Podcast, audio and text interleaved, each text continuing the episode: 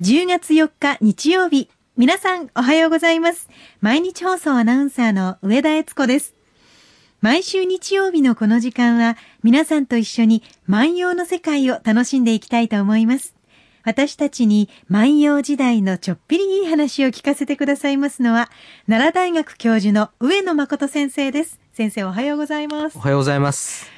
朝、布団から出たくないなーなんて言ったらまだ怒られるかもしれませんが、そういう日も増えてきましたね。そうですね。ねあの、確かにそうですねって私、合図値も打ちたいんですが、えー一方で、いや、そうじゃなきゃ困りますよねっていうふうにも、まあね、言わなきゃいけないし、まあちょっと、やっぱりね、あの、この20年少し天候が、うん、という感じになってきましたので、あの、そういう挨拶にもなってくるんじゃないかと思いました。ねえ、そんな中でも、あの、早起きしてこの番組聞いてくださっております。メールいただきましたので、ご紹介いたしましょう。えー、ようこ82歳さん、ラジオネームつけてくださってますよ。ありがとうございます。で、メールの題名に、牧野さんになりましたと書いてあります。小さな恋の万葉集に触発されて、毎日万葉集の本を少しずつ読んでいます。昭和31年の本です。先生の誕生前でしょうか？土屋文明さんの作中です。明日はどの歌か、この番組も楽しみですといただいておりますああ。えっと、小さな恋の万葉集っていうのはですね、ええー、私の書いた名著の誉れ高い本なんですが。私も読ませていただきました。はい、素敵な写真とともにね、そうなんです。そうなんです。本です。あのこれはもう写真の力でですね、あの、なんとか本になった本なんですが。先生の役も面白いんですよ。ありがとうございます。ね、うん、その言葉を引き出したかったんですけどね。ありがとう、ありがとうございます。ありがとうございます。はい、あの、まあ、それでね、あの、読んでくださって、楽しみにしてくださって、はいうん、えー、まあ、それはまあ、ごくごく一部ですので、えー、土屋文明というですね、歌人の方ですね。はい。えー、まあ、昭和を代表する歌人なんですが、この方がお作りになった注釈、えー、戦前から作られて、えー、戦後完結したですね、注釈書で、はい、えー、これが昭和31年というふうにやりましたので、割と審判が出る前前のですね、はい、えー、一冊一冊になっている本ではないかと思いますが、万葉集シチュー、私という字に注釈の地を書いて、万葉集シチューというのをですね、はい、えー、お読みになっていて、えー、それがですね、牧野3まで進まれたと、えー、20分の3まで進んだと、はい、いうことでですね、えー、いやいや、私、志高いことでですね、えー、わざわざ注釈書まで買ってね、えー、えー、その、読まれるっていうのは立派なことだと思いますよ。ねえ。うんね、牧野1だけでも随分たくさんの歌が、そうです、そうです。牧野3まで進める人って案外少なくてですね。あ、そうですか。えっと、牧野1、2までは大体いけるんですが、はい、牧野3まで進む人っていうのは案外少ないんですね。ええ、で、牧野5まで、えー、が、まあ一つのくくりだとしてですね、はい、それからまた6以降行く人っていうのはまたぐっと減りますし、16以降読む人っていうのもまた減りますので、で、はい、えー、でも、牧野さんまで行かれたってことは大変なことだと思いますよ。ね、うん、少しずつね、読み進めていっていただきたいと思います読んでほしいですね。ねさあ、そして今日はどんな歌でしょう、はい、先生。えー、やはりですね、えー、万葉集、秋を代表するということになるとですね、秋を代表するのはですね、はいえ一つは萩、一つは雄花、あこれすすきですね、うん、えー、そういうものが、まあ、萩とか雄花が秋を代表する、まあ、植物なんですけれども、はい、忘れてならないのはですね、えー、おじかの声なんですね。妻呼ぶ声なんですね。どんな声でしたっけ、えー、先生。っていうふうな、あの、声なんですけどね。ちょっと伸びがあんまりね。ええ、あのね、今日はですね、えー、少しですね、はい、初泣きで声が出ないところをちょっとやってみましたが、突然あの、これ、こういうふうにまあ呼ぶわけですよね。はい。で、そうするとですね、まあカップルができるということに、まあなってくるわけですが、えー、これちょうどですね、萩の花が咲く季節とですね、うん、えー、その、発情期、鹿の発情期で、えー、その大きな声を出す時期が重なりますので、はい、萩の花が咲くと鹿が鳴き出すと。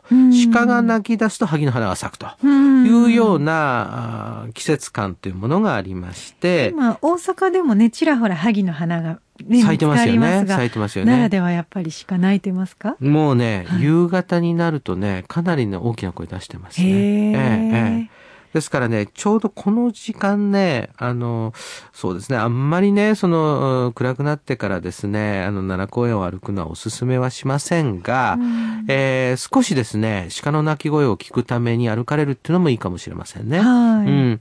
ですから、これ、えー、鹿の鳴き声っていうのは秋を代表する。まあ、鹿の鳴き声ですので、六名と言ったりしますがね。えー、で、この六名が、まあ、聞こえる季節である。と。で、えー、この、そういう歌をですね、ちょっと読んでみたいと思います。はい。我が丘に竿しか着なく、初萩の花妻問いに着なく竿しか。我が丘に竿しか着なく、初萩の花妻問いに着なく竿しか。ちょっと面白い歌でしょ？はい。あの、えー、同じ言葉が出てきたような、何度かね。で、でもね、なんか順番入れ替えられたりしてて。そうですね。響きが違ったよちょっと違っていて面白い歌なんですが、はい、ソチ大友教の歌2首の第1首目でして、ソチ大友教は大友の旅と、えー、大友の旅とは大友のやかもちのお父さんで九州太宰府に赴任をしていたので、太宰の措置大友教というふうに呼ばれてますね。で、その歌なんですが、我が丘にっていうのは我が丘っていう言い方をするとですね、はい。これはやっぱりさぞ広いところに住んでたんでしょうね。丘がみんな自分の家とかね。うん、そういう言い方になりますもうやっぱりね、我が丘のなんて今呼べる人って言ったら鳩山さんぐらいかな。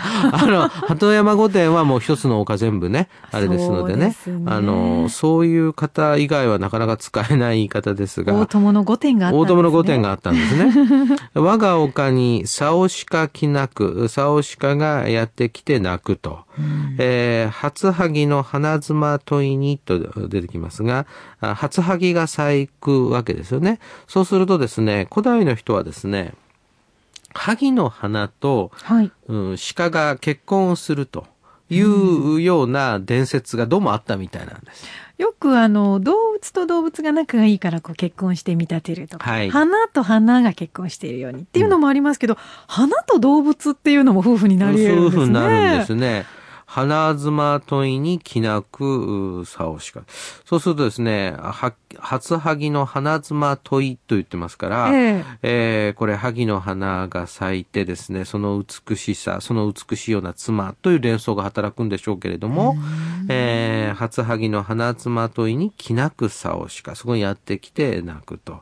そうするとですね、おそらく自分の住んでいる丘の萩がですね、うん、まあいい頃合いになってきたわけけですね。はい、あ初花が咲いたなと、うん、で。そうすると鹿の鳴き声が聞こえてきて、ということはこれはね、自分の家のね、その萩を妻にするために鹿がやってくるんだなというですね。うん、で、事実この時期は鹿は、あの、やっぱ活発に動くんですね。はい。で、これはもう早くつがいになりたいわけですから、うん、えー、活発にそのいろんなところを動いてですね、えー、で、これは鹿さんも鹿さんの世界でですね、これあの競争社会なんですよ。格差社会なんですよ。これ、その、オス同士で争わなきゃいけませんからね。あの角が争うためにあるんですか？争うために。で、これね、あの、これが、あの、やっぱり生物の知恵っていうか、素晴らしい、動物の知恵っていうか、素晴らしいことでね。ええ、あの角があることによって、争うことにもなるんですが、ええ、あの角があることによってですね、互いが傷つかないということもあるようなんですね。角を突き合わせればいいわけだから。そっか。えまで突き刺さないですもんね。え角と角同士で終わりますね。そうです。ですからあれよく、角と角同士がですね、その、その、押し合いをしているわけで、はい、えそれでその、なんかをこう殺傷するというようなことはほとんどないんですよね。はこれはやっぱりなかなかその、争うことは争うけども、うん、その、究極的なところまでにはいかないという選択が働いてる。よくできてますね。よくできてるんです。よくできてる。ですから、あの、動物の角っていうのはですね、はい、その、その動物とその動物はオスとオスが争うためのね、うん、あの、ものなんですよね。で、そうやってですね、そのメスを、あの、獲得していくわけですよね。ですから、あれ、あの、後ずさりしたらもう負けっていうルールがあったりね。そうなんだ。はい。もう取っ組み合ったら前にしか進めないんですね。そうなんです。あの、ですから、えー、例えば、あの、日本で行われている闘牛は、あの、牛と牛を戦わせるものですけれども、はい、片方が逃げちゃうと。はい、言ったらこれもう負けですよね。そういうそのもので、簡単に言うと、ここは僕の縄張りですよとか、うん、えー、このメスに関しては私に権利がありますよとか、うん、そういうことが、あの、簡単に言うと、縄張りや権利関係がはっきりすれば、うん、それは勝負はついたことになるんですね。もう争う必要はないわけですね。争う必要はない。そういう意味ではなんかちゃんとルールを守って生活してるんですね。うん。で、人間はそういうものをよく見ていまして、えー、もう一つですね、その後にこう考えるのは、はい、なぜね、だったらこの時期にね、萩の花がね、咲き始めるのかなっていうふうにまた考えて、だったらね、ひょっとするとね、あれ負けちゃった鹿はね、えー、萩の花と結婚するしかないのかなとかね、思うのか。あまあ、まあ、優しい想像ですね。優しい想像。うん、だからこれね、えーまあ、従ってね、これ、動物の世界もね、やっぱり婚活が、やっぱりあるんですよ。うん、で、この時期限定ですもんね。この時期大変ですね。だからちょうどね、はい、あの、妻を争わなければいけない時に一番角が大きくなって、うん、で、その後ね、角、鹿の角っていうのはね、取れちゃうんですよ。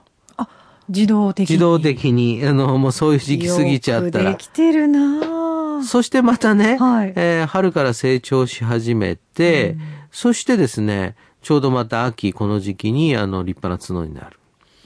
うん、で、ところがですね、これあの人間発情期は非常にその神経質になっているので人間を傷つける恐れがあるので、はい、江戸時代に鹿の角を切るですね、行事、鹿の角切りというのは行われるようにね、はい、この季節ですけれども行われるようになってるわけですね。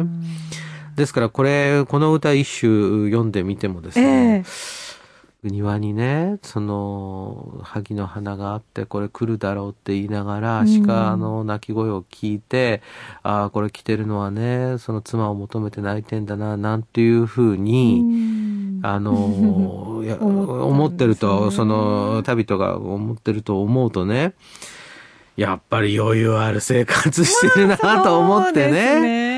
とにかく私なんかもう授業終わって早く書類出してください。先生もこの書類書かないと大変なことになります。あ、ごめんごめんって言ってですね。で、いや、目先のことに追われちゃうのが現代ですね、この書類はこの形式じゃなくてね、あの全部添付ファイルのやつに打ち直してください。あ、そうやったか、なんていうような生活をしてる私から見るとですね。確かに同じ萩を見ながらいろんなことを想像できるっていう、そんな時間は今ないかもしれませんね。その考えてみるとね、その歌を作った人と研究してる人の落差の大きいこと。やっぱこれ見てるとね、こういう歌見るとね、おそらく本当に、まあやっぱり彼で太宰府のほぼトップで帰ってきて大納言になって、大納言というと行政機関でいうと、うん、実的な力はどの程度か知らないけれどもナンバーワンナンバーツーぐらいになりますので、うん、そういうようなその皇位交換はやっぱ我が丘なんていうような丘にどっしりと家を構えですね。萩の花を植えですよ、うん、夕方になるとその鹿の鳴き声を楽しむなんてことあったんでしょうな。ねえ、うん、その花の命が短いと考えるか長いと考えるか人それぞれだと思うんですけど、うん、その萩の花が咲いている時間っていうのも限られてるじゃないですか。その時間とその鹿の鳴き声も限られた時間にしか聞こえない。なんかそこを重ね合わせたのかななんて思ったんです、ね、なるほどね。その両方ともね秋限定だと、えーはい、でその秋限定のものがほぼ重なっているとこういうようなものが生まれると。でこれがまあその歌の中で一つの流行になって万葉集では、萩と出てきたら鹿、鹿と出てきたら萩と。うんで、平安時代になると、あの、鹿と出てきたらもみじに変わるんですね。はあ、そうなんだ変わるんですね。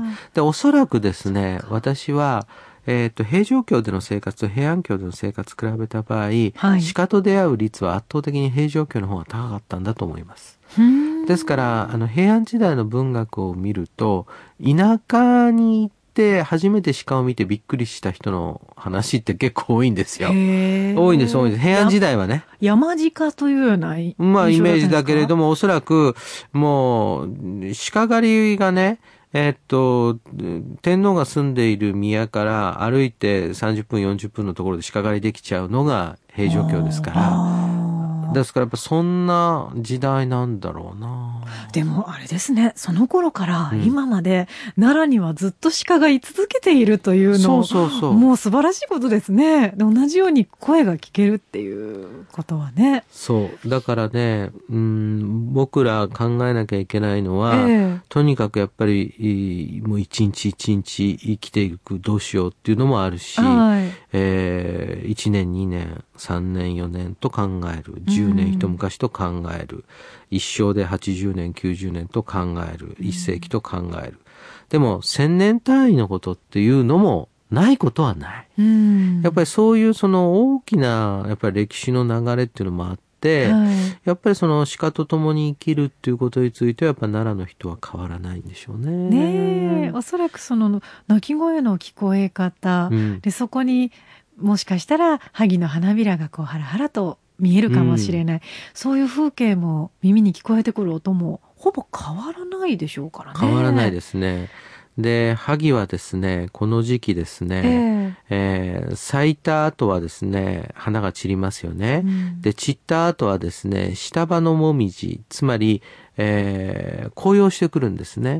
で、このね、萩の紅葉って案外ね、皆さん見ないんですが、はい綺麗で非常に鮮やかな黄色なんです。はいええこれ、例えばですね、奈良で言うと白豪寺あたりを11月ぐらいに歩くとよく見ることができるんですよね。